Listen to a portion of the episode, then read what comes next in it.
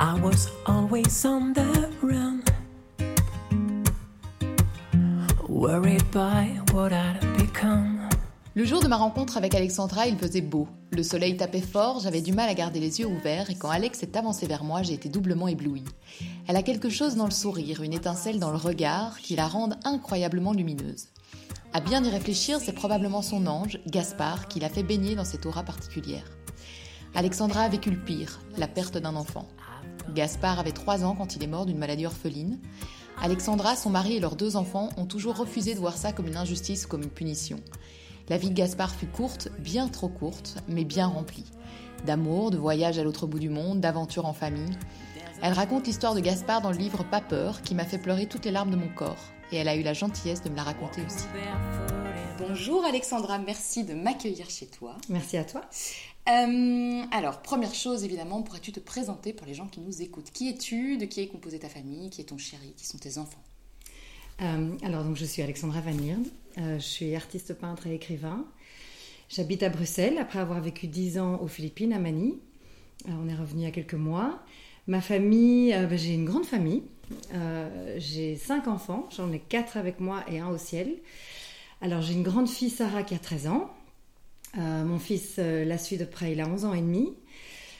j'ai un, petit ange qui aurait dû avoir 8 ans et qui nous a quittés quand il avait 3 ans. Et euh, suite euh, à son départ, on a reçu un beau cadeau d'avoir des petites jumelles euh, qui ont aujourd'hui 4 ans.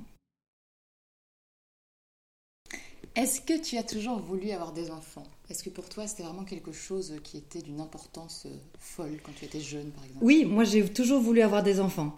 je suis quelqu'un de très passionné et j'ai envie de faire un maximum de choses dans ma vie. Je trouve que la maternité ça fait partie des expériences à vivre. Euh, je ne pensais pas que j'en aurais cinq. Donc euh, ça, c'est la vie qui nous a un petit peu surpris euh, avec les deux dernières. j'ai même, j'en avais déjà parlé quand j'étais plus jeune, que si je ne trouvais pas d'homme pour vivre avec moi et faire des enfants, ben j'aurais un enfant toute seule. J'en parlais déjà à 20-21 ans. Ça faisait, pour moi, c'était une éventualité. Évidemment, c'était plus facile de trouver l'homme euh, qu'il fallait. Ah oui, d'ailleurs, tu me demandais de présenter mon chéri dans la première question. J'ai oublié d'en parler. Je sais pas si Mais il est bien là. Il est bien là. Mais il est bien là. Il est toujours là. Donc, euh, donc mon mari, euh, voilà, bah, ça va faire 20 ans qu'on est ensemble. On s'est rencontrés en l'an 2000, donc c'est facile pour l'anniversaire de pouvoir compter nos années. Et euh, donc il est belgo-congolais, il est métis, il est, il est super. Euh, bon, la vie en couple, il y a des, hauts et des bas, mais globalement, je pense que je suis tombée sur quelqu'un de bien. C'est un rock, c'est un homme qui, qui a beaucoup de détermination, qui a la tête bien sur les épaules et qui se permet de rêver aussi. Donc, euh, donc voilà, et on a formé cette famille ensemble. Est-ce que tu te souviens voilà, de la première fois où vous vous êtes dit on y va, on se lance, on va faire un bébé? Euh, oui, en fait, lui voulait commencer même avant qu'on se marie. Donc quelques mois avant le mariage, euh, il m'a dit ça y est, arrête la pilule, on commence. Et moi, je le voyais pas du tout comme ça. J'avais encore envie de faire des choses euh, autres que la maternité. il est un peu plus âgé que moi aussi, mais donc donc j'ai dû un petit peu le faire patienter. Euh, je l'ai fait quand même patienter 4 ans. Donc, euh, mais il, un petit peu, un petit peu. Il revenait à la charge de temps en temps parce que lui vient d'une famille de 5. Euh, il est le quatrième d'une famille de 5. Peut-être le côté africain aussi, c'est le clan, de, fonder quelque chose ensemble. Et je me souviens d'un jour où je lui ai dit Bon, allez, je crois que c'est bon. Là, j'avais fait un rêve en fait de mon premier accouchement. C'était une petite fille. Et je me suis réveillée euh, dans mon lit de la beauté de ce rêve, du moment où on sortait le bébé. Euh, et je me suis dit, bah, c'est peut-être un signe que je suis prête. Parce qu'avant ça, soit je n'en rêvais pas, soit j'en rêvais, mais d'une manière un petit peu tordue, de la maternité. donc j'étais encore jeune. Et voilà, et donc euh, après ce rêve, je lui en ai parlé, il a souri, il m'a dit ben, on y va, on commence, et je suis tombée enceinte un mois après. Donc euh, voilà, tu n'as pas eu le temps de t'habituer à l'idée que c'était peut-être en route, c'était déjà en route. C'était déjà en route, donc ça, ça, a été très très vite, et, euh, et, voilà, donc oui, ça c'était le moment où on s'est dit on y va, on fonce. Ta, ton, ta grossesse, ton accouchement, comment ça s'est passé? Alors, euh, l'accouchement de ma fille, la, grossesse s'est très bien passée. J'ai eu une belle grossesse. À l'époque, j'étais enseignante. Euh, j'ai pu continuer à travailler pratiquement jusqu'au bout. Euh, c'était super. Je me trouvais très belle enceinte. Je trouve que les femmes enceintes sont magnifiques et, et autant moi j'avais vraiment envie de montrer mes formes. J'achetais des trucs super moulants. je recevais plein de compliments, donc c'était super. L'accouchement a été un petit peu chaotique parce que j'ai eu une préclampsie mm-hmm. pour pour ma première, euh, ce qui arrive en cas de première naissance, euh, ce que j'ai un petit peu lu depuis, j'ai eu un syndrome HELP, donc c'est mon foie qui ne fonctionnait plus. Et euh, c'était heureusement en fin de grossesse parce que la seule manière de remettre le foie en route, c'est de sortir le placenta. C'est en fait le placenta qui attaque le foie au lieu de nourrir l'enfant. Et, donc bah, quand je suis arrivée à l'hôpital, j'étais en très mauvais état. Euh, ben, ils, ont, ils, ont fait les examens, ils ont tout de suite vu le problème et ils ont dit bon, ben, il faut tout de suite faire une césarienne. Alors que dans mon rêve, j'accouchais par voie basse, évidemment.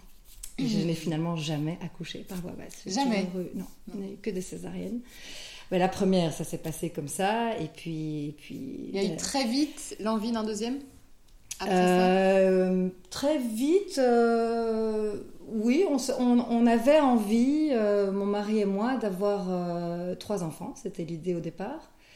Enfin, moi surtout, parce que lui, il en voulait cinq, mais je lui disais que c'était trop. Et on avait envie, notre idée, on a toujours des grandes idées hein, quand on commence une famille, c'était d'avoir des enfants très rapprochés, pour que ce soit une bonne petite bande qui joue aux mêmes choses, qui plus tard sortent en boîte ensemble. Et voilà. veillent l'un sur l'autre. Voilà, donc on a mis en route assez vite le deuxième euh, qui est né euh, bah, donc 20 euh, mois après l'aîné, notre fils Hugo. Et, et, là aussi césarienne parce qu'il était un gros bébé. Mhm. Il n'y avait pas deux ans entre les deux accouchements. On avait un peu mesuré sa tête avec la taille de mon bassin et ça se présentait pas super bien sur une cicatrice assez neuve. Euh, parce qu'elle n'avait que 20 mois. Et euh, donc voilà, on a attendu la date du terme, mais ce bébé ne descendait pas du tout.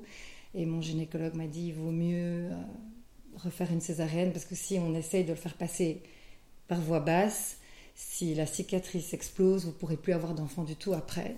Mhm. et ça va faire des gros dégâts. Donc on a un peu pesé le pour et le contre. J'ai fait mon deuil d'accouchement par voie basse parce que 2 égale 3. Quand on a eu deux, deux césariennes, on ne peut plus accoucher par voie basse.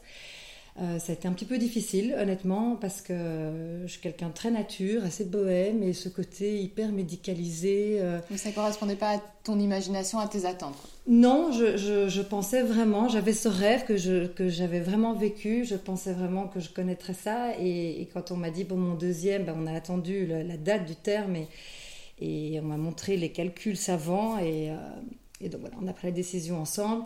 Et en fait, en fait, c'était une très bonne décision parce que ça m'a permis d'avancer dans ma famille ensuite. Et, euh, et mon petit garçon est né en pleine santé. Euh, moi, je m'en suis remise assez vite aussi. Et, et en fait, ce qui compte, c'est d'être ensemble. Euh, voilà. Mais bon, je peux comprendre que peut-être pour certaines de nos auditrices qui passeront par là, ben voilà, c'est pas si grave de pas accoucher par voix basse c'est des choses qui arrivent. Et... Ça fait partie un peu de cette idée, de, on a toujours des idées quand on tombe enceinte, effectivement, quand on crée cette famille, ça ne se passe jamais exactement comme on l'a prévu. Non, non, ça se passe peu comme on l'a prévu, je pense, on fait de son mieux.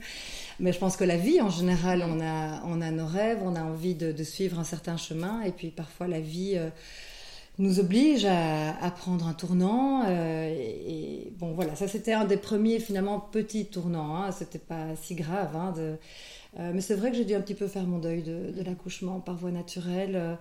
Euh, et puis d'un autre côté, quand je vois les dégâts que ça a fait chez certaines copines, je me dis, bon, finalement, c'est pas, plus mal finalement euh, d'avoir fait ça comme ça. Hein. on voit le positif dans tout. Donc voilà, et puis, et puis après, on est parti aux Philippines. C'est ça, j'allais te demander, tu étais où à ce moment-là? Donc tu as accouché les deux premiers enfants en Ici à Bruxelles, voilà. Et puis on avait envie de vivre à l'étranger depuis longtemps. Euh, tous les deux. On, avait envie, on adore la Belgique, mais on avait envie de voir le monde, d'explorer, de pouvoir se dire qu'on a vécu dans d'autres régions. Euh, on a tous les deux cherché du travail euh, à l'étranger, et puis voilà, Mani est arrivée sur la table. on a fait quelques petites recherches et ça avait l'air d'être une chouette destination. Donc on est parti donc avec un, une toute petite de deux ans et un petit de six mois.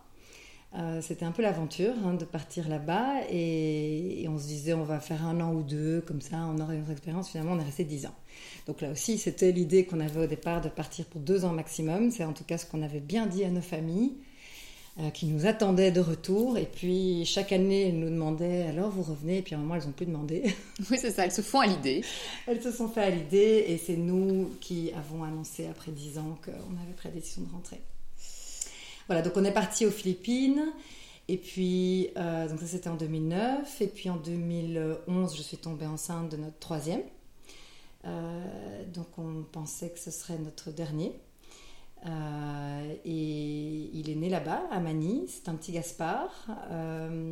Oui. Et donc n'en dis pas trop, parce que je voudrais effectivement qu'on parle de Gaspard, puisque c'est euh, pour ça aussi que je suis là. Parce que tu as sorti un livre où tu racontes son histoire, qui est évidemment bouleversante. Et donc je voudrais qu'on prenne les choses dans l'ordre, puisque moi je connais ton histoire, mais celle qui nous écoute, non. Donc Gaspard, tu tombes enceinte de Gaspard, comment se passe la grossesse?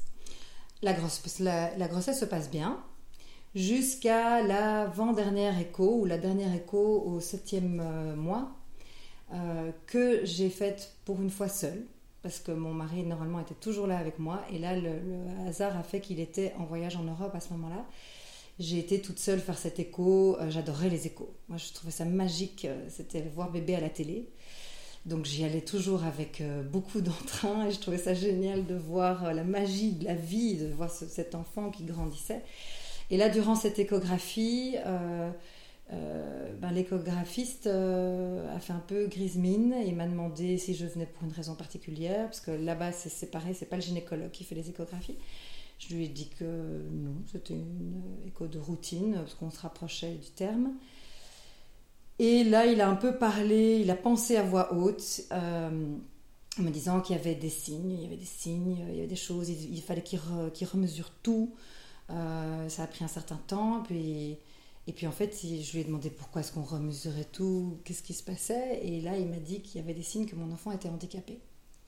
Là, tu es seule avec lui. Euh, qu'est-ce qui te passe par la tête? Ben quand même, je m'y attendais pas du tout. Parce que jusque-là, on avait fait toutes les échos, les tests classiques de, grossesse et j'avais pas du tout envisagé quoi que ce soit. Donc, euh, ben, je me suis sentie un peu seule quand même, surtout que ce médecin était assez froid, enfin il faisait son travail en fait, euh, c'était pas le médecin le plus humain euh, que j'ai rencontré euh, sur ma route. je suis sortie de la salle, il m'a dit qu'il fallait revenir pour faire une échographie plus poussée parce que la machine qu'il avait n'était pas assez poussée et que le bébé, c'est vrai, avait déjà 7 mois et demi, donc c'était déjà un bon bébé et donc il n'arrivait pas à tout bien voir, à tout bien mesurer. Et euh, donc il m'a dit ben revenez. Euh, moi j'ai dit je viendrai la semaine prochaine quand mon mari sera là. Il m'a dit c'est égal comme vous voulez, prenez rendez-vous avec ma secrétaire. Donc je suis rentrée chez moi. Euh, ben les sentiments sont sont bizarres parce que ben là tous les plans qu'on se fait, on regarde le le lit à la maison qu'on a déjà préparé. Euh, on se demande mais quel, quel est l'enfant qui va finalement arriver, comment il sera. Euh, ben, on a un peu peur. Est-ce qu'on va être euh, d'abord peur de l'annonce? Quel genre de handicap? Il m'avait rien dit. Oui, tu pars sans aucune indication. Il m'avait rien dit, donc et parce qu'il voulait faire plus d'examens. Donc est-ce que ça va être un handicap moteur, mental? Comment est-ce, qu'on est capable finalement d'accueillir un enfant? Moi, j'ai jamais travaillé avec des handicapés. Je, je ne sais pas, je ne savais pas. C'était un grand point d'interrogation. Euh, j'ai choisi de ne pas en parler à mon mari par téléphone, qui, il était en Europe, donc euh, d'attendre qu'il revienne le week-end euh, quelques jours plus tard. Et ben là, pendant toute la semaine, on... oui, j'avais un peu peur. Et puis il est arrivé, je lui ai expliqué, on a un peu pleuré ensemble parce que c'était quand même une annonce. voilà, on, a, ça remet plein de choses en question. Et puis en fait, le week-end s'est passé, parce que le rendez-vous était le lundi avec ce médecin, euh, et on était assez serein. À la fin du week-end, on s'est dit, en fait, on l'aime déjà beaucoup, ce petit garçon, on l'a aimé depuis le début. Euh, on le sent bien, il bouge bien. Euh, son grand frère et sa grande sœur l'attendent, parlent de lui tous les jours. Et, et en fait, on va l'aimer comme il est, et on va l'accueillir comme il est, et on fera de notre mieux, et on en est capable. Voilà, donc on est parti comme ça à l'échographie du lundi. Où tu n'as pas su du tout ce qui était en train de se passer. Ils ne savaient pas en fait, les médecins qui t'ont euh, ausculté, ils n'avaient pas vraiment d'indication précise sur ce sur euh, voilà Il ne quel était cet enfant. Voilà. Mais donc on est arrivé le lundi pour revoir le même euh, échographiste. Et en fait, là, il y avait cinq personnes dans la salle d'échographie. Vraiment, on est toute seule quand on se fait une échographie. Donc, euh, donc là, on était quand même un petit peu surpris hein, parce qu'il y avait notre pédiatre euh, qui était là, qui avait été prévenu, ma gynécologue qui était là, euh, d'autres personnes qu'on connaissait pas. Donc on s'est dit, oula, on a un cas ici. Enfin, pourquoi tout ce monde? Euh, Et puis il a fait l'examen et en fait, euh, ce qu'il pensait, le problème qu'il pensait, il pensait à un problème au cerveau. Et bien en fait, il s'est avéré qu'il n'y avait pas de problème, que le cerveau était tout à fait bien parce que le bébé avait bougé entre temps, on voyait mieux. Et donc, euh, il ne voyait pas d'autres problèmes. Donc, on était tous là à se regarder, euh, nous un petit peu soulagés quand même. euh, et, puis, et puis, on est parti. Et puis, voilà. Et puis, on est rentré chez nous. Et il restait six semaines de grossesse. Et ce, qui, ce, qui- ce- ce que ce médecin t'a dit, c'est en fait, euh, on verra à l'accouchement. S'il y a un souci, on le saura au moment de la naissance. ça, c'est ce que notre pédiatre nous a dit. Donc, on- moi, j'ai parlé avec ma pédiatre après. Je lui ai demandé qu'est-ce qu'elle en pensait. Et elle m'a dit c'est vrai qu'il y a des signes d'une grossesse porteuse d'un enfant handicapé. Il y a des signes, par exemple, un, un- un liquide amniotique, vraiment beaucoup, enfin, beaucoup trop de liquide amniotique. Ça, c'est un, de- un des signes. euh, mais je ne parle pas des diabètes de grossesse, c'est vraiment beaucoup. Et c'est vrai que mon ventre était très gros. Euh, et ça, il, ben, voilà, il le voyait clairement qu'il y avait trop de liquide amniotique. Ce que je trouve très beau quand on y pense, parce qu'en fait, c'est une surprotection de la maman. Le liquide amniotique, c'est c'est là pour protéger le bébé, des coups. Et, et donc, j'en avais beaucoup trop. Donc, déjà, je surprotégeais mon bébé euh, complètement naturellement. Donc, ça, elle m'a dit, en effet, c'est là. euh, mais euh, profitez de vos six dernières semaines. Et de toute façon, le bébé, on va, on va l'examiner à la naissance, comme tous les autres bébés. Il bouge bien, son cœur bat bien, son cerveau a l'air vraiment tout à fait normal. Euh, le corps a l'air aussi bien, même s'il est complètement replié sur lui-même. Donc on n'a pas, pas pu tout voir. Et donc on est rentré chez nous. euh, euh, ben, on s'était quand même fait à l'idée d'une annonce qui n'est Mhm. pas tombée. Euh, et on a pris le parti de profiter des six dernières semaines. Moi, j'ai arrêté de travailler le mois qui précédait la naissance pour être bien relax. Et, et, euh, mais on sentait, enfin moi je sentais quand même qu'il y avait quelque chose qui se passait avec ce bébé, que c'était un bébé euh, différent, spécial. euh, je sais pas, il y avait quelque chose. j'arrivais intuition, pas- une intuition. J'arrivais Mm. pas à mettre le, le doigt dessus non plus. et puis la naissance, l'accouchement, bah, donc ça a été une césarienne aussi. Mhm. Hein, voilà, comme euh, on l'avait dit, donc programmé. Donc on a choisi une date. hein, on arrive avec sa petite valise le soir et le lendemain à 8h30, toute l'équipe est là, bien calme. Et donc, euh, donc on a été chercher Gaspard et euh, ça s'est bien, de mon côté, ça s'est très bien passé. Moi, il n'y a pas de problème. Et lui est né en détresse respiratoire. Donc tout de suite, il y a eu un souci. Voilà, enfin, c'était une petite détresse respiratoire. Ça veut dire qu'il respirait de manière très très saccadée, euh, pas du tout zen. Euh, donc ils ont, ils ont d'abord observé et puis, et puis au bout d'une heure ou deux, ils ont dit qu'il fallait quand même lui donner de l'oxygène supplémentaire parce qu'il n'arrivait pas à trouver, trouver son rythme avec euh, l'oxygène. Et, et donc ils nous l'ont pris. Ils l'ont pris en néonate, même si c'était un très beau bébé de 3,5 kg. Il était en, en néonate, il recevait de l'oxygène. C'était le seul euh, souci qu'il avait. euh. Et puis au bout de trois jours, donc moi j'étais seule dans ma chambre, j'allais le voir de temps en temps. C'était comme un peu bizarre comme début de, de vie. Oui, d'autant que tu savais comment ça se passait quand tout se passait bien. Tout à fait, déjà tout à deux. fait. On avait eu deux, deux bébés euh, tout à fait euh, classiques à la naissance, les deux premiers.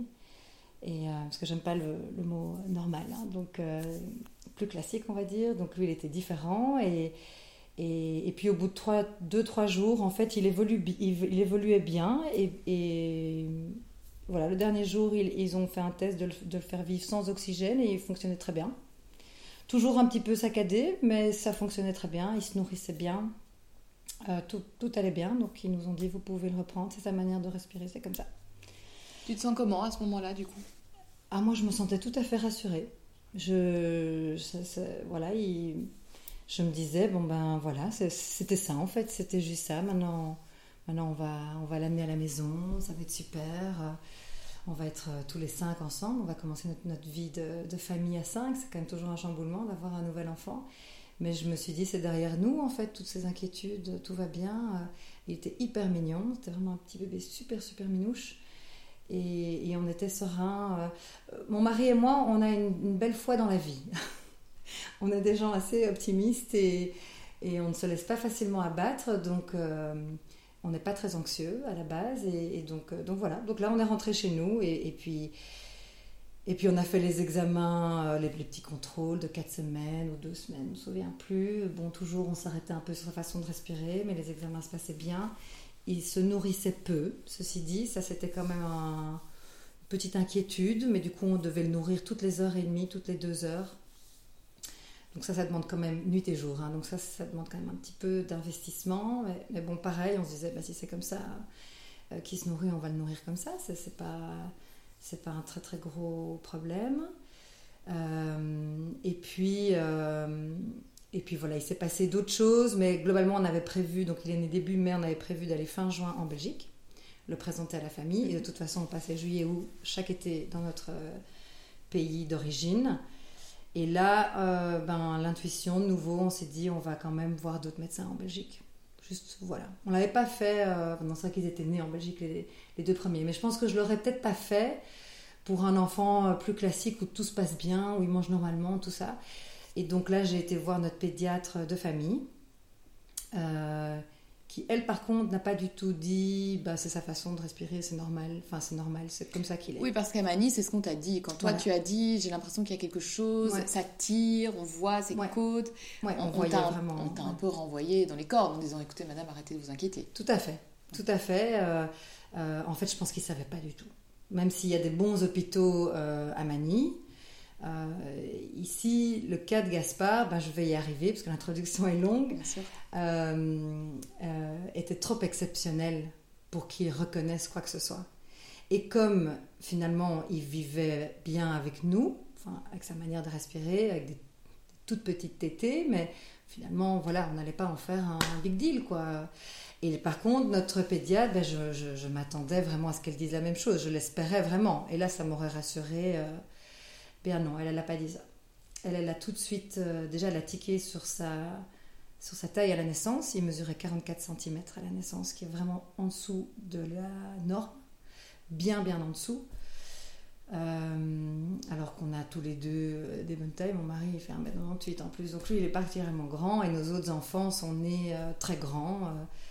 Euh, on a une famille de grands plutôt, et donc 44 cm. Nous, on avait tiqué à la naissance, mais pareil, à Manier, ils nous ont dit, oh, mais parfois ils grandissent plus tard. Oui, et il avait un bon poids. Et c'est vrai qu'on focus toujours sur le poids. il avait un bon poids, tout à fait. Et elle, par contre, les 44 cm, elle a vraiment tiqué. Elle m'a dit, ça, c'est quand même, vous êtes sûr? Je dis, oui, on leur a demandé de remesurer. Ça, c'est une première chose. Et puis, elle l'a examiné. Elle m'a, elle m'a dit qu'il y avait presque une absence de cou donc pour pouvoir voir le, tirage qu'on voyait au niveau de sa poitrine, elle a vraiment dû soulever son menton parce qu'elle voulait voir si le tirage se faisait aussi au niveau de la gorge. Et elle m'a dit, ben, il n'a pas beaucoup de coups, votre petit garçon. Euh, moi, je l'avais jamais vraiment remarqué. Et personne ne me l'avait dit non plus. Mais c'est vrai, en fait, maintenant que je le voyais à côté d'elle, je me disais, c'est vrai, en fait, il a vraiment une petite tête bien dans les épaules. Et il fallait tirer son menton vers le haut pour voir que le tirage était bien là, en effet, au niveau du cou. Euh, et puis d'autres choses qu'elle a vues, mais elle ne m'a rien dit. par contre, elle m'a envoyé faire des examens euh, dans une clinique, euh, des examens poussés. Des examens, on a fait des échographies de tous ses organes, on a fait des radios de tous ses os, sauf la tête. ça a pris beaucoup de, temps et d'énergie. C'était pas facile parce que moi je savais pas très bien pourquoi on était là. Euh, elle était prudente. Euh, elle s'avançait pas non plus. Non, non. Euh, mais bon, elle avait mis sur le papier soupçon de dysplasie osseuse. Une dysplasie osseuse, c'est un dysfonctionnement au niveau du squelette. Donc, donc voilà, donc ils ont vérifié tout ça. Ça a quand même pris une journée et demie d'examen, parce qu'on a dû passer en radiologie, en pulmologie, en, en tout. On a même vérifié son cœur. Et, euh, et puis là, euh, on nous a dit que, vu le cas, de nouveau, on ne savait toujours rien, c'était bien qu'on nous mette en contact avec un professeur en génétique de, de l'UCL. Bon ben, de nouveau, on fait confiance, on suit, on suit ce qu'on nous dit, mais, mais pour, enfin voilà. Donc là, on passe à une autre vitesse. On va à l'UCL, on retrouve un professeur. Euh, quelqu'un vraiment de spécialisé dans les maladies osseuses du nouveau-né. Et, donc on a rendez-vous avec lui. il nous, d'abord, il nous dit on ne peut pas mettre un diagnostic sur votre enfant. Et alors, bah, nous on dit, bah, donc ça veut dire qu'il n'est pas malade, s'il n'y a pas de diagnostic. S'il n'y a pas de nom. Oui, c'est ça. C'est pas de nom de maladie. Là, en fait, s'il n'y a pas de diagnostic. Et puis là, il a sorti toutes les radios. Donc au niveau des échographies, ces organes fonctionnaient bien. Ils étaient tous un peu petits, mais ils fonctionnaient bien. De toute façon, on l'aurait vu si vraiment il y avait un souci. Par contre, au niveau des radios, il a étalé là toutes les radios de, de Gaspard devant nous, euh, avec euh, les radios d'un enfant plus dans la norme. Et c'est vrai que les différences étaient frappantes. La différence, la, forme des vertèbres, euh, la forme des côtes, la longueur de ses os, ce qu'on appelle les os longs, donc l'humérus, le fémur. mais bon, c'était surtout au niveau du thorax où en effet ses, ses, côtes étaient beaucoup trop plates, elles étaient beaucoup trop serrées, les vertèbres étaient terminé en aile de papillon, comme il disait, je trouve ça très joli, très poétique. Mais, voilà, là c'est vrai qu'on voyait en fait euh, qu'il il était différent des autres enfants. Mais il ne savait pas mettre de diagnostic, du coup il nous a demandé euh, si on pouvait, envoyer le dossier à l'hôpital Necker à Paris. Et ben, on a dit oui. Et puis, puis là on est rentré euh, de ce, de ce rendez-vous avec ce, professeur. Ben là on, s'est rendu compte que notre enfant était vraiment pas comme les autres Qu'est-ce que ça impliquait pour le futur? Il était incapable de nous dire, vu qu'il savait pas ce qu'il avait. Donc on ne pouvait pas dire, ben voilà, il va grandir comme ça, euh, son handicap ce sera ça, il faudra faire ça. Impossible de se projeter, de impossible d'envisager l'avenir. Et, et, pour le moment, ça se passait bien avec Gaspard. C'était un petit garçon adorable en plus qui pleurait très peu, euh, qui était extrêmement doux et, euh, et, et donc voilà, on avait vu noir sur blanc que ses, os étaient différents. Est-ce que ça allait avoir un impact sur sa vie d'abord à lui, avant la nôtre? Euh, Et voilà, c'est l'inconnu en fait. C'est l'inconnu. C'est pas facile hein, de repartir, de reprendre une vie normale. Justement, vous êtes euh, reparti à ce moment-là. Est-ce que vous avez envisagé de rester en Belgique en vous disant ça, ça serait peut-être plus simple en fait justement au niveau de la médecine? ben, en fait là on commençait notre séjour en Belgique. Euh, on reste, enfin en Belgique, en France, en Europe, mhm. on reste toujours six semaines. Là, on était dans les deux premières semaines. Euh, donc, on était au tout début de, nos vacances en famille. Donc, on avait le temps quand même de, penser au retour. Et en fait, euh, notre vie a repris ici. On voyait les copains, la famille. on en parlait un petit peu avec eux, mais sans en dire tellement plus parce qu'on ne savait pas quoi annoncer non plus. Et puis, on n'avait pas envie que notre enfant soit vu comme un enfant malade. Donc, on on, ne, faisait pas du tout que parler de ça. On avait envie de continuer à vivre vraiment bien. Et deux semaines après cette, première consultation, ce fameux professeur m'a envoyé un email en me disant voilà, j'ai des nouvelles de Necker, on a réussi à mettre le doigt sur la maladie de votre enfant, venez me voir demain matin. Et ben là, on annule tout ce qu'on avait le lendemain, bien sûr, on va le voir. Et donc là, euh, ben les, spécialistes de Necker, c'est vraiment un hôpital spécialisé encore plus là-dedans, réussi à faire des rapprochements. Et donc notre petit garçon était atteint d'une euh, dysplasie osseuse extrêmement rare. Euh, depuis qu'elle était répertoriée dans les années 80, il n'y avait eu que 8 cas connus dans le monde. Euh, et donc lui était le neuvième cas répertorié, parce que ça aussi parfois il y a des enfants qui l'ont et qui passent pas par, par tout ce corps médical. Donc mais bon, en 30 ans, 8 cas, et surtout, euh, dans, il y en avait un au Yémen, enfin, voilà, hyper bizarre comme ça. Hyper bizarre. Euh. Et là, qu'est-ce qui se passe pour vous, dans votre tête à vous, de parents? Vous vous dites, euh, on va gérer, tu restes optimiste, vous vous dites, le sol est en train de s'ouvrir, comment on va faire? ben, Dans cette annonce, ce qui a été quand même un choc qui fait un petit tourbillon, c'est que ce monsieur nous a dit voilà, voilà le nom de la maladie. On a connu huit cas et ce sont tous des enfants morts à la naissance ou dans les jours qui ont suivi de troubles respiratoires. Et donc, euh, ben oui, là, quand on entend ça dans son cabinet, on, on se souvient de sa naissance, qui n'était que sept semaines auparavant on se souvient de, sa lutte pour trouver son oxygène et on se souvient surtout qu'il y est arrivé. Personne n'avait compris ce qui se passait et en fait il y est arrivé, c'était un battant. C'était vraiment un battant, c'est ça que, que moi je me suis dit, mais c'est Donc c'est un miraculé en fait. Donc il a réussi à passer ce stade de, de la naissance. Euh, c'était assez extraordinaire. Euh, moi je me suis dit, c'est un, garçon hors du commun quoi. Un garçon hors du commun. Tous les autres enfants qui avaient son, le même cas que lui, hyper rare, malheureusement ils n'y sont pas arrivés, mais lui il y est arrivé. Donc, donc euh, ben oui, moi j'ai été très... je me suis sentie gonflée comme ça de, de, de fierté de me dire que voilà, c'est un petit garçon euh, vaillant, courageux, euh, qui s'est battu et, maintenant il est avec nous, il a envie de vivre avec nous. Et, euh, quand on lui demandait qu'est-ce qui va se passer après, ben de nouveau c'était le grand point d'interrogation parce qu'en fait il ne savait pas. Il ne savait pas comment il allait grandir. On ne savait pas si un jour il pourrait marcher, si même tenir sa tête. Il y a eu beaucoup de toutes ces inconnues parce qu'on n'avait aucun cas de référence. Donc là, on est parti avec notre petit dans la voiture. Et ben là, on s'est dit, euh, enfin, ça a mis quand même, on en a beaucoup reparlé, on en a parlé jusqu'au bout, c'est de, vivre au jour le jour.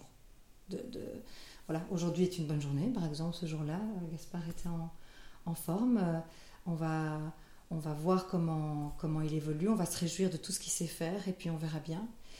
Et ils nous ont aussi dit qu'en fait, c'était mieux de vivre aux Philippines. Par rapport à ta question, est-ce qu'on s'est mhm. posé la question Parce que finalement, il n'y avait pas de traitement pour lui il n'y avait rien à faire vraiment concrètement. Donc vivre en Belgique pour les médecins, finalement, euh, c'est pas comme si on, nous dit il faut faire un lourd traitement, aller chez l'hôpital tous les mois. Là, c'était, ben oui, vivez avec lui, voyez un petit peu comment ça avance. Mais il va y avoir d'autres souffrances pulmonaires. Euh, ben là, en, deux mois, il y en avait quand même eu une, euh, mais une petite. Et ben, aux Philippines, c'est un climat tropical. Il n'y a pas de chute de température comme en Belgique. Il fait en moyenne 30 degrés toute l'année tombe moins souvent malade, des, petits, des petites choses qui traînent. On, est, il n'y a, pas vraiment de grippe ou des choses comme ça là-bas parce qu'il fait entre 25 et 35 degrés toute l'année. Et bon, maintenant, il y a, y a, d'autres choses, il y a d'autres microbes qui circulent, mais c'est vrai que qu'il n'y a pas euh, toutes les choses qu'il peut y avoir ici en hiver surtout. Rien qui risquait en tout cas de directement l'impacter au niveau pulmonaire. Moins qu'ici. Mais finalement, il y a eu, et je pense qu'il y a dans toutes les régions du monde, mais, mais moins qu'ici. Donc ils nous ont dit, ben, si vous pensez qu'il y a des bons hôpitaux là-bas, euh, allez-y, parce qu'ici, ça va être difficile pour lui le premier hiver. Et puis, bon, on était déjà au mois d'août, donc euh, bon, l'automne arrivait. Donc, on est rentré. On est rentré. Euh, et, et, puis, en effet, bah, la saison des pluies, finalement, aux Philippines, est la saison des microbes. Qui, et on est, arrivé en saison des pluies, parce que la saison des pluies, c'est de, juin à novembre. Et il a été fort malade. Il a été fort malade. Euh, en fait, toute notre vie avec Gaspard a été rythmée par ces moments de paix et de joie et de vie et des moments de grosse crise pulmonaire où on devait, euh, bah oui, on devait. Au début, on allait à l'hôpital et puis en fait, on s'est rendu compte que ce qu'il faisait à l'hôpital, on pouvait le faire nous-mêmes. Il y avait des massages, euh, il y avait des, des, petits médicaments pour asthmatiques, il y avait plein de choses qu'on pouvait faire nous-mêmes. Euh, et, donc on est devenu un petit peu ces infirmiers. Euh, et c'était pas au quotidien, contrairement à d'autres maladies chez l'enfant. Euh, ici, c'était vraiment par petites crises qui duraient une semaine, et puis il s'en remettait, il s'en remettait toujours. Pendant une semaine, il fallait vraiment être autour de lui, l'aider, on lui faisait des massages, etc. Et il s'en, il, s'en sortait, et puis, et puis là, on repartait pour trois semaines, six semaines, où il était bien, il commençait à attraper des trucs. Maintenant, par contre, au niveau. Donc, ça, c'était problème pulmonaire. Et au niveau moteur, il avait quand même un gros, gros retard. En fait, il n'a jamais grandi. Il est resté tout petit. Euh, c'était vraiment un petit poussé sous notre épaule. Euh, et... Mais ça aussi, on ne savait pas. On voyait qu'il ne grandissait pas, mais on se disait, ben, ça va venir, c'est parce qu'il est pas mal malade, ça va venir après. Et les médecins ne pouvaient pas t'aider parce qu'ils ne savaient pas non plus Non, personne ne savait personne ne savait et, tout le monde disait qu'il se débrouillait quand même bien et qu'il avait l'air heureux. Et c'est vrai qu'il avait l'air vraiment heureux. Euh, il rayonnait beaucoup. Il rayonnait et tous les médecins qu'on a vus, tous les kinés qui sont venus, les infirmiers, euh, euh, tombaient un peu sous le charme de ce petit bonhomme qui, quand il n'était pas malade, était vraiment une âme et un, compagnon absolument oui, extraordinaire. Il avait des yeux gris, vert, bleus, qui, qui, nous pénétrait comme ça. Il était avide de nous écouter, il, il aimait la musique. Enfin, mais par contre, c'est vrai que voilà, il a il grandissait pas et ça c'était quand même un petit peu inquiétant de nouveau pour lui parce qu'on se disait quand on grandit on devient plus fort aussi. C'est pas juste euh, on n'avait pas d'ambition qu'il devienne un grand athlète mais ne fût-ce que grandir pour se fortifier. Et, ça non il ne grandissait pas. Donc euh, par contre il s'est quand même fortifié un petit peu. Euh, il a été moins malade dans la deuxième troisième année de sa vie. Et puis et puis et puis à la fin, je crois que c'était trop difficile pour lui.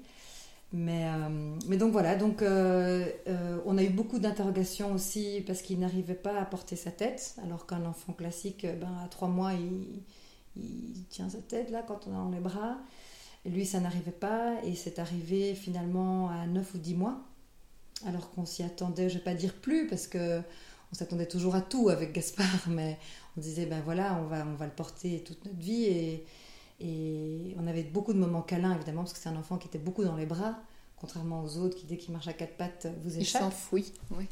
Lui, euh, il aimait les câlins, il aimait se blottir contre nous, et son grand frère et sa grande sœur aussi en profitaient bien. Hein. C'est chouette d'avoir un petit, un petit enfant comme ça, si câlin.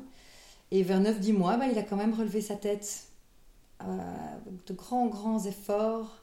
C'était un moment super émouvant. Il était sur le ventre et puis là, et pouf, c'est retombé. Et il a relevé sa tête comme ça deux, trois fois, puis il était essoufflé. Donc je lui dis, ok, c'est bon, on reprend. Euh, euh, et donc là, on s'est rendu compte qu'allez, quand même, il y avait quand même la colonne vertébrale qui marchait un petit peu. Et il a réussi, euh, il, a réussi à faire quelques pas. Il a réussi un an plus tard, plus ou moins, à, faire 4-5 pas. C'est tout ce qu'il savait faire. Il n'a pas réussi à faire plus, mais il, a réussi à se mettre assis assez facilement. Enfin, à partir du moment où il tenait sa tête les mois qui ont suivi, il a quand même réussi à se mettre assis. Ça, ça a quand même bien changé sa vie. C'était chouette pour lui de pouvoir s'asseoir sur le tapis, de pouvoir s'asseoir à table. On avait acheté une chaise dans laquelle on a mis plein de coussins pour que sa tête quand même dépasse. Euh, et, là, il était bien dans son environnement. Et puis très vite, il, a, il aimait dessiner. En fait, ses mains euh, et sa tête se développaient normalement. Donc il avait des, belles mains. Euh, et puis il était un garçon très intelligent, un petit garçon intelligent. Donc dès qu'il était assis, il, aimait être stimulé comme euh, tous les autres enfants de son âge. Euh, et alors, quand il a un jour, il a décidé qu'il voulait marcher du haut de ses toutes, toutes petites gambettes et il a attrapé, on avait un petit tabouret en plastique qu'il a attrapé et il s'est un peu couché dessus et hop, il a poussé ce tabouret sur le carrelage euh, et ça glissait et il était super content de sa trouvaille. Et c'est vrai que il était tellement heureux et nous on s'est dit ben on va essayer d'avancer dans cette idée là donc on a fait faire une petite tribune pour lui une toute petite tribune de 35 cm de haut euh, pour qu'il puisse s'appuyer sur quelque chose et quand même bouger ses jambes qui, qui bougeaient hein, mhm. quand même tout, tout fonctionnait bien au niveau nerveux euh, et donc ça il était très content parce qu'alors avec sa petite tribune il pouvait quand même nous suivre dans la maison aller où il voulait euh, de nouveau pas faire un marathon mais être indépendant et et on l'a même mis à l'école. Euh, à cet âge-là, les écoles, les petites écoles maternelles, enfin en fait le pré-gardiennat à un an et demi, euh, c'était juste le matin. Et nous, on s'est dit, allez, ça va lui plaire, quoi. C'est vrai que, que c'est une prise de risque quelque part, qui sont en interaction avec d'autres personnes, mais c'est que trois heures par jour. C'est que trois heures par jour, et il était tellement heureux d'avoir des petits copains de son âge qui, le choyait. Les enfants de son âge étaient vraiment super mignons avec lui parce que moi, ça me faisait un peu peur. Ils, sont grands, les enfants de 18 mois. C'était des grands par rapport à lui. Euh, vraiment une bonne tête, c'est pas une tête et demie de plus, et puis surtout très fort, bien sur mhm. leurs jambes. Et, euh, et, lui, du haut de, de, ses 60 cm ou 50 cm, là, c'était. Et en fait, ça s'est super bien passé. Euh, c'était une toute petite classe de 10 élèves avec deux institutrices. Hein. c'est la vie aux Philippines. Hein. Chose qu'on n'aurait pas, que tu n'aurais pas pu avoir en Belgique. Non, en Belgique, ça aurait été tout à fait différent. Et, euh, et il était très très heureux d'y aller, très heureux d'en revenir. Il apprenait des chansons, il a appris plein de choses. Et l'institutrice me disait euh, que pour elle, c'était un cadeau dans sa classe d'avoir un petit bonhomme comme ça parce que euh, il développait l'empathie naturellement, parce qu'on dit toujours qu'il faut enseigner l'empathie aux enfants, que, c'est vraiment une valeur que nous devons tous avoir pour nous futurs adultes. Et il me disait avec Gaspard dans la classe, les enfants l'aiment tellement et se rendent compte de sa fragilité qu'ils l'entourent, ils l'aident, ils tiennent ses mains quand il danse parce que sinon il tombe. Il y avait plein de petits gestes naturels euh, qui, se faisaient entre eux. C'était assez incroyable. Alors moi, elle me racontait ça, évidemment, j'avais vraiment à l'œil parce que moi, je pensais qu'ils allaient plutôt être euh, euh, violents avec lui et au contraire. Au contraire, il, y avait vraiment de l'amour naturel chez, tous ces petits-enfants d'un an et demi, deux ans. ça, c'était très beau. Ce qui est formidable avec votre façon de faire, c'est que vous n'avez pas arrêté votre vie pour, euh, pour, pour, vous occuper de Gaspard. Vous avez continué par exemple à voyager avec lui. Tout à fait. Ouais. Donc on a continué, on a tout continué du mieux possible, euh, le plus normalement possible. Euh, en fait, on avait vraiment envie qu'il vive avec nous à 100%, qu'il n'ait pas l'impression qu'il freine la famille, parce que c'est peut-être quelque chose qui se passe et dans certaines familles où il y a un enfant différent, euh, que, l'enfant grandit après et se rend compte qu'à cause de lui ou à cause d'elle, on n'a pas pu faire ça, ça, ça. Parce que nous, on se voyait vraiment vivre longtemps avec lui. Hein. On n'a jamais envisagé qu'il nous quitterait. C'était vraiment. Euh, et donc, euh, oui, donc on s'est dit, ben, on va l'intégrer dans notre famille existante, évidemment. Et on va, on va faire plein, plein de choses avec lui quand il allait bien quand même. Quand il était en souffrance respiratoire, bon là, tout le monde était au ralenti. C'est vraiment un, diapason dans une, dans une euh, famille d'avoir un enfant différent parce que c'est vrai qu'on se met à son rythme. Euh, mais dans les moments où il est en bonne santé, où tout va bien, bah là on, croque la vie à pleines dents. On se dit ok on y va, on fonce. On a beaucoup voyagé, beaucoup beaucoup voyagé avec lui. Euh, on a été au Cambodge, en Thaïlande, en Nouvelle-Zélande, sur toutes les îles philippines. il y a 7100 îles aux, aux, Philippines, on ne les a quand même pas toutes faites, mais on en a quand même fait pas mal. Parce qu'à chaque fois, en fait, il était tellement heureux de nous avoir juste pour lui, tous les quatre avec lui. Parce que c'est vrai que les, voyages, bah, toi tu voyages aussi beaucoup, euh, c'est des moments où il n'y a pas de distraction. On est, on est juste ensemble, c'est l'aventure, c'est l'exploration, c'est des moments de famille euh, euh, où tout le monde est heureux en général. et c'est pas comme quand on est à la maison où on a l'ordinateur, on a la machine à laver, enfin on est un petit peu éparpillé. Bah, là c'est vraiment ensemble. En Nouvelle-Zélande on a fait du camping-car, on dormait tous les cinq dans, ce petit camping-car. C'était magnifique, c'était super. Euh, et, Gaspard, il nous suivait partout dans un sac à dos. Donc on avait un sac à dos euh, qui avait servi à sa sœur et à son frère avant lui. C'est le même en fait. Euh, lui l'a gardé juste plus longtemps et ça lui permettait de, tous les trekkings qu'on faisait, toutes les visites. hop, il était sous notre dos. Alors il me racontait des petites choses dans l'oreille, il jouait dans mes cheveux. Parfois, il s'endormait, je sentais son souffle. C'était chouette, c'était vraiment. Donc, oui, on a toujours tout fait. Euh, euh, et à chaque fois, en croisant les doigts, que tout se passe bien, évidemment. Et ça n'a pas toujours été le cas. Je non. pense notamment à votre voyage au Cambodge. Oui. Euh, où là, son état de santé s'est dégradé. Voilà, tout à fait. Donc, donc à chaque fois qu'on voyageait, on touchait du bois pour que sa période saine continue, en tout cas le temps du voyage. Et, euh, et, puis on est parti au Cambodge. Ça, c'était un des premiers grands voyages parce qu'il n'avait pas encore un an, donc il était encore petit et fragile. Et il est tombé malade. Et on a fait ce qu'on faisait toujours à la maison, qui marchait très bien. Euh, mais sauf que là, ça n'a pas fonctionné. Donc euh, le, microbe qu'il avait eu était plus fort. Et on était à Siem Reap, donc dans le nord du, du Cambodge. on s'est rendu compte que ça n'allait pas, ça empirait il toussait de plus en plus fort, le, bruit de la toux était de plus en plus impressionnant, il vomissait le, lait qu'on lui donnait, il ne le gardait pas parce qu'il avait des glaires en fait, donc il régurgitait tout et, donc euh, euh, on a demandé à voir un médecin euh, qui nous a prescrit des antibiotiques, c'était ça qu'on voulait en fait, en général on lui donnait pas d'antibiotiques, il n'en avait pas besoin, mais là il en fallait parce que le, reste, les, aérosols, les massages ne suffisaient pas. Et les antibiotiques que ce médecin nous a donnés n'ont pas marché. Donc euh, les heures continuaient, son état vraiment empirait. Et on s'est rendu compte qu'il n'y avait pas, contrairement à Mani, il n'y avait pas d'hôpital en fait à Siem Reap. Euh, vraiment pas du tout.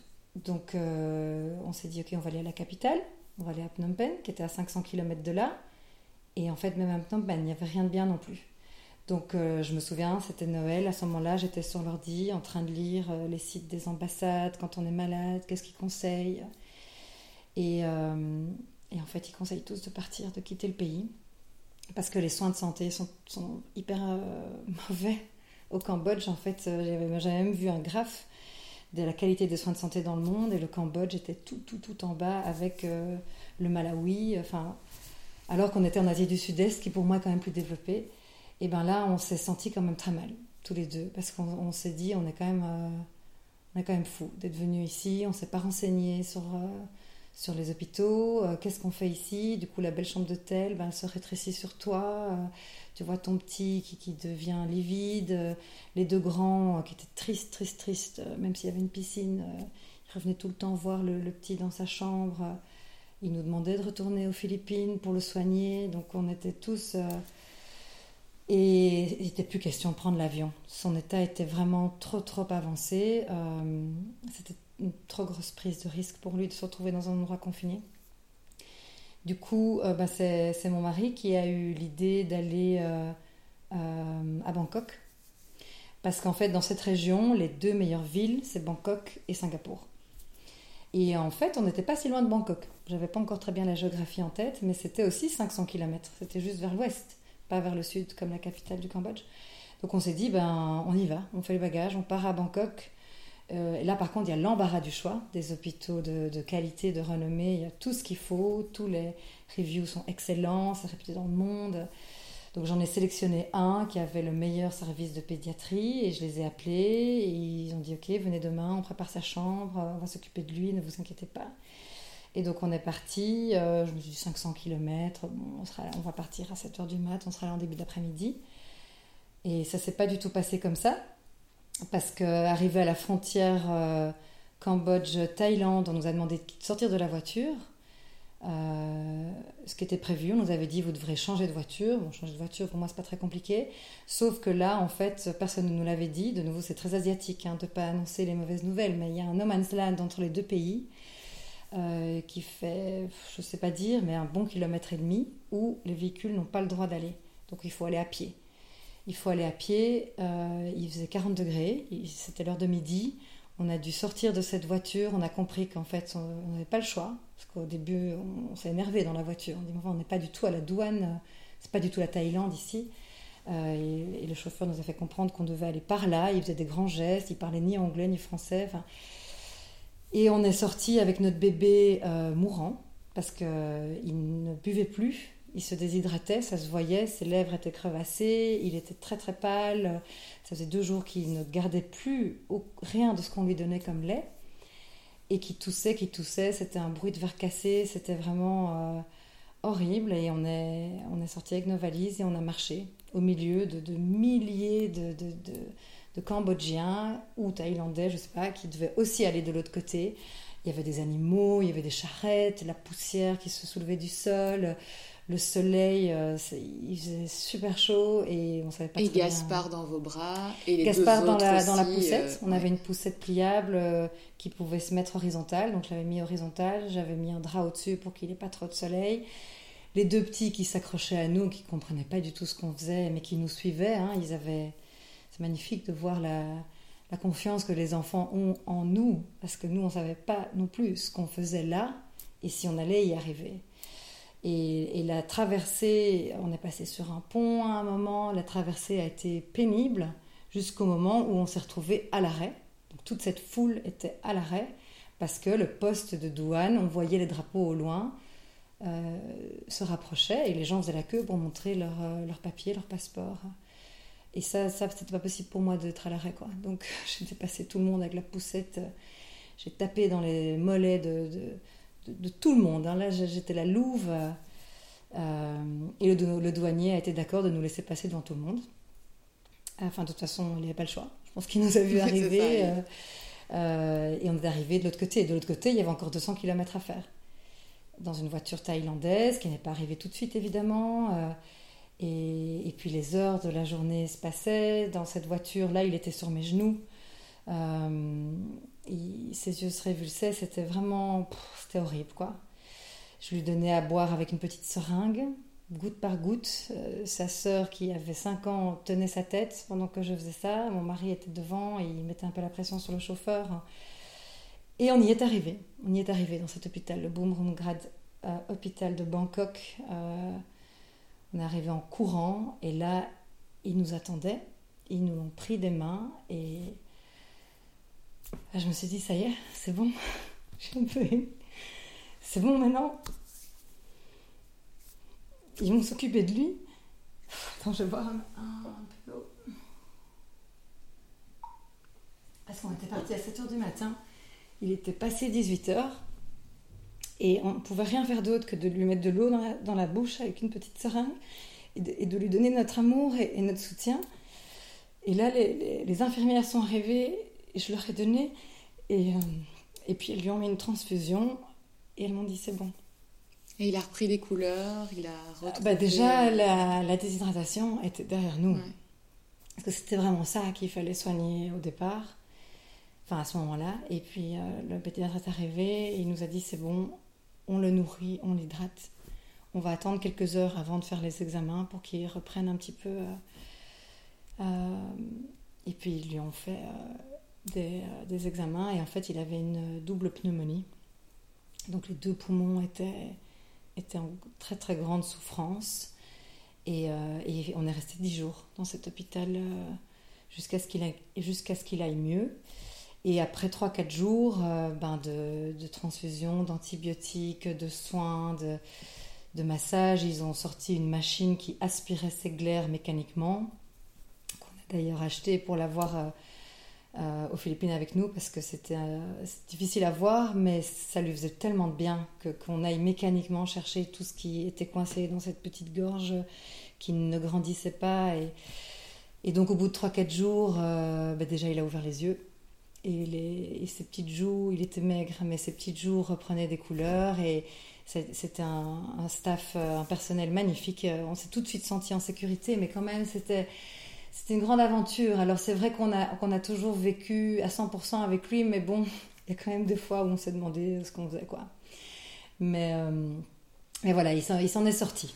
Oui, c'est ça. Et tu disais au tout début que quand on t'a annoncé ce qu'il avait en Belgique, tu, tu l'as regardé, tu t'es dit c'est un petit garçon courageux, c'est un petit garçon vaillant, et là il te le prouvait euh, plus que jamais. Quoi.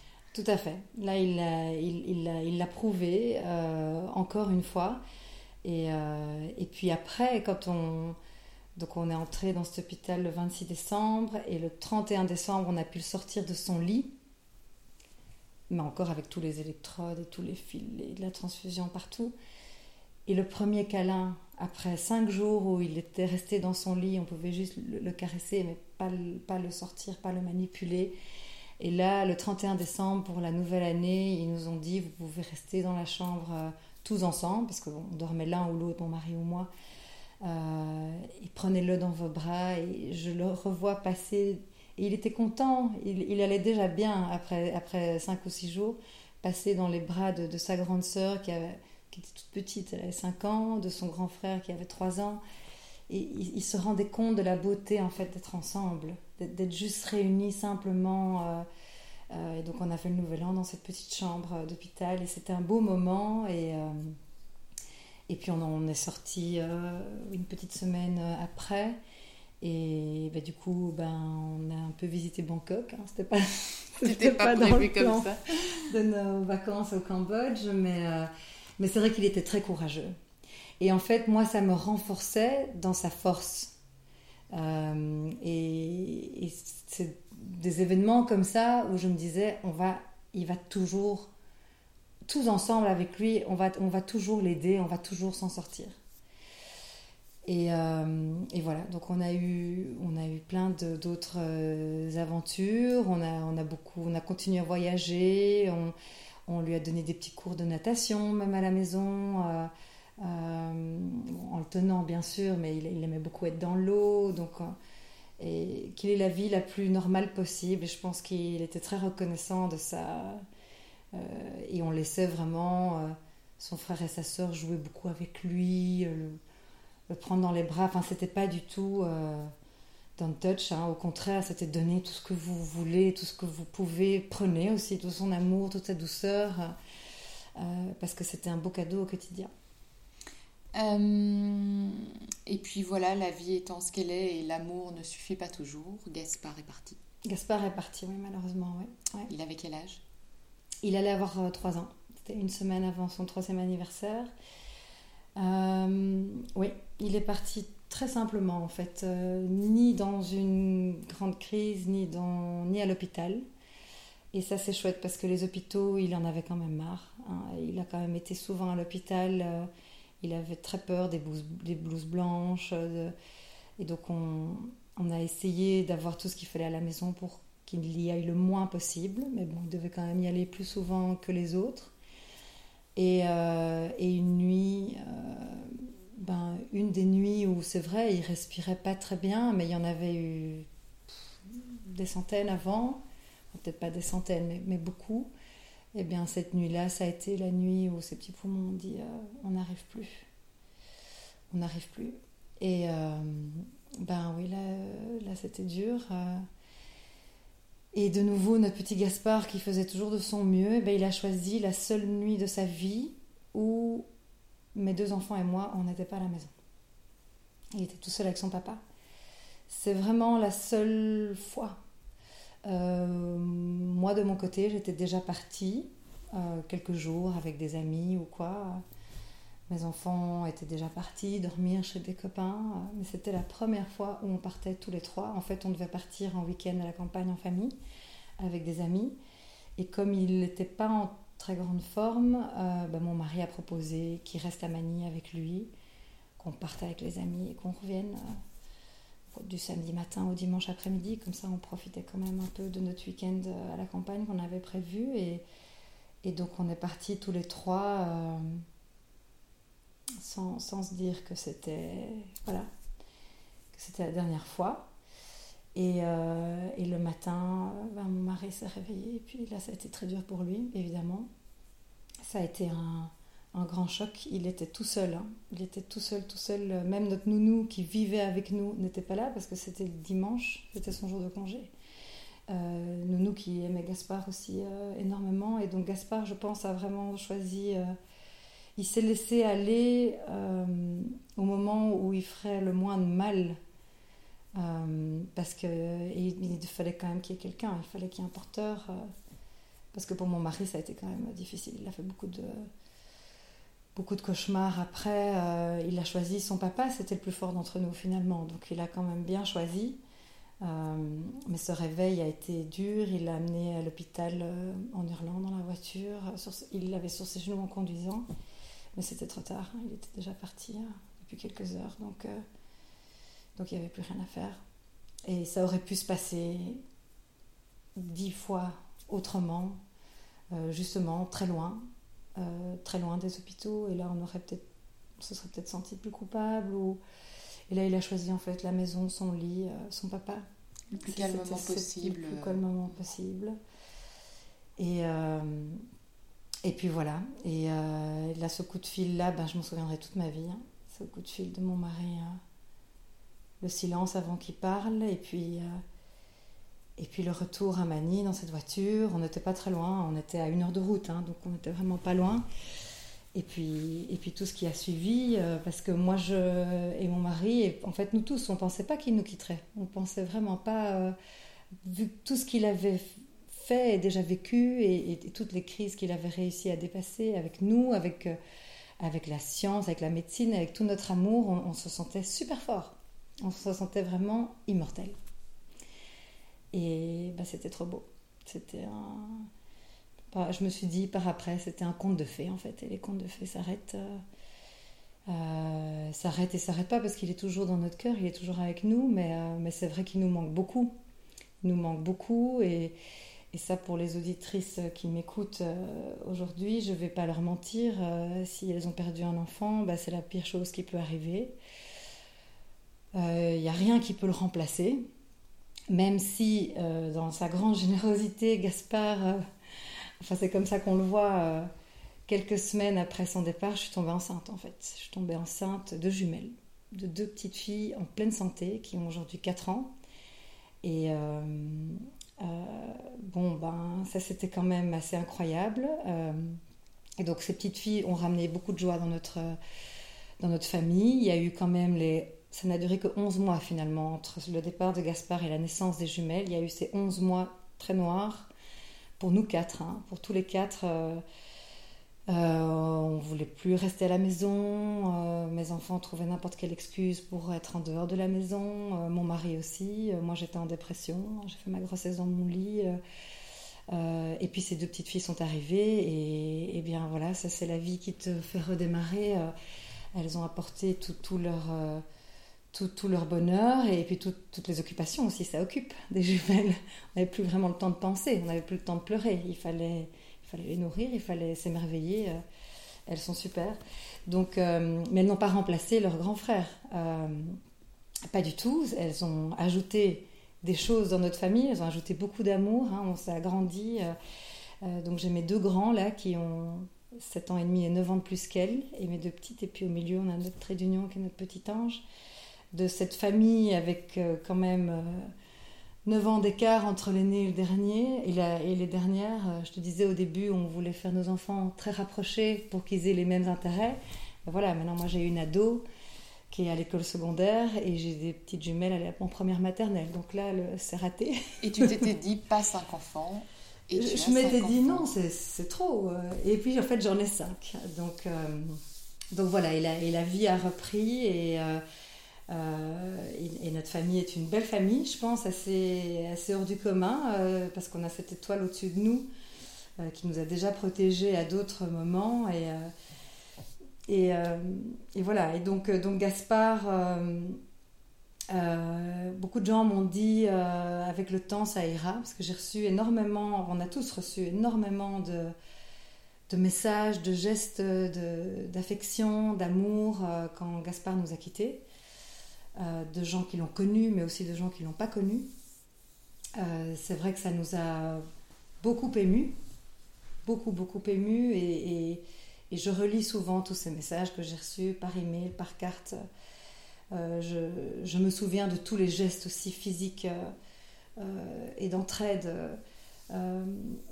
par exemple, ben, on a fait deux messes d'enterrement, on en a fait une à Manille, et puis on a dû revenir en Belgique parce qu'il est enterré ici à Bruxelles, parce que bon, c'est quand même là qu'on se voyait vivre sur le long terme. Euh, et on a, on a fait la messe d'enterrement à l'abbaye de la Cambre, où on s'était mariés, qui est une grande abbaye, je ne sais pas si tu connais, à Excel, c'est magnifique. C'est magnifique.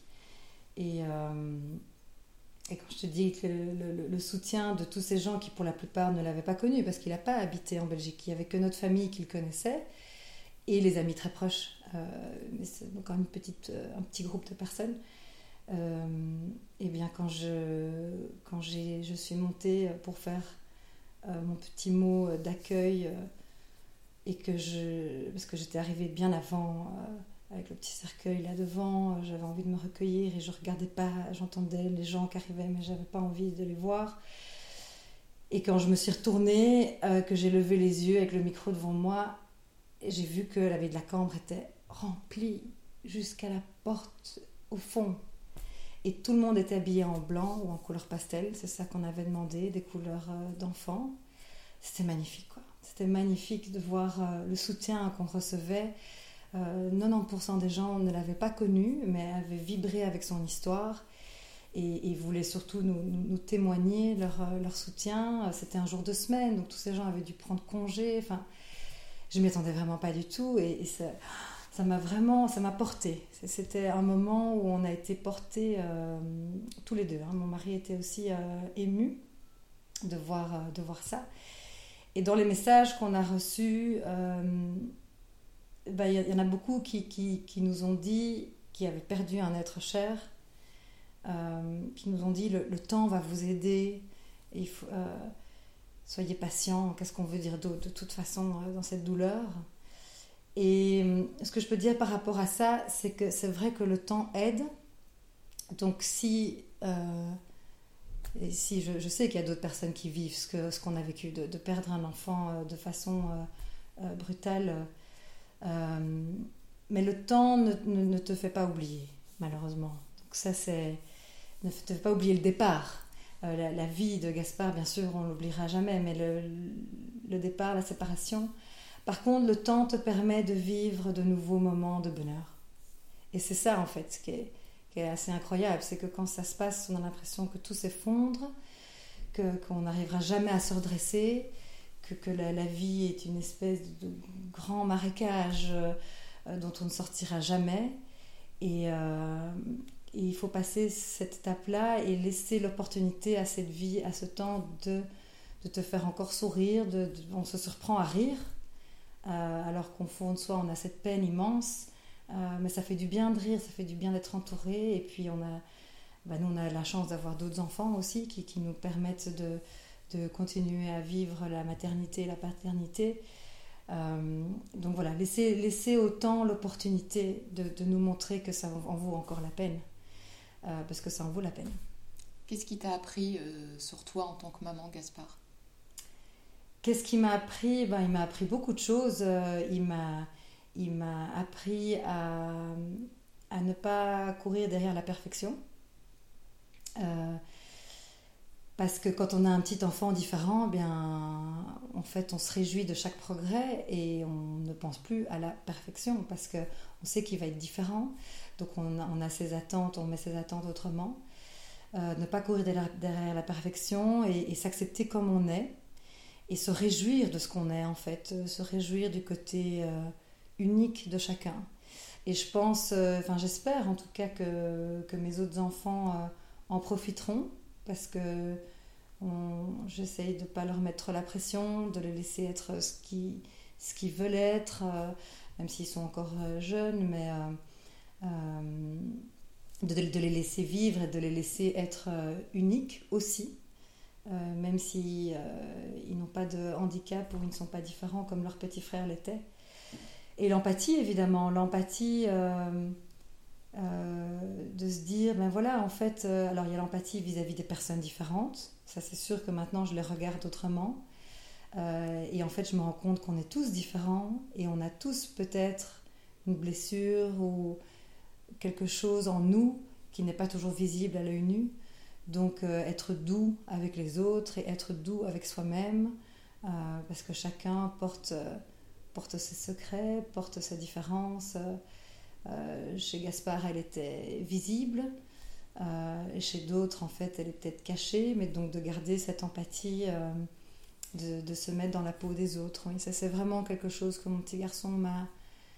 Oui, c'est quelque chose qui m'a appris et, et j'essaye de l'appliquer au quotidien. Merci Alexandra pour toutes ces confidences. Merci à toi. Je conseille à toutes celles qui nous ont écoutées euh, ben, pour mieux connaître Gaspard, pour mieux connaître votre histoire, d'acheter ton livre oui. qui s'appelle Pas peur euh, et que tu as écrit justement pour que Gaspard euh, continue à vivre. Continue à vivre et continue à inspirer et, et les lecteurs qui l'ont, les lectrices qui l'ont déjà lu, j'ai reçu beaucoup beaucoup de beaux témoignages. Euh, post-lecture, donc c'est en effet un garçon qui, un petit garçon qui inspirait de son vivant et qui continue à inspirer aujourd'hui. Et ça, c'est certainement un beau cadeau qu'il nous fait à tous. Merci beaucoup. Voilà, merci à toi.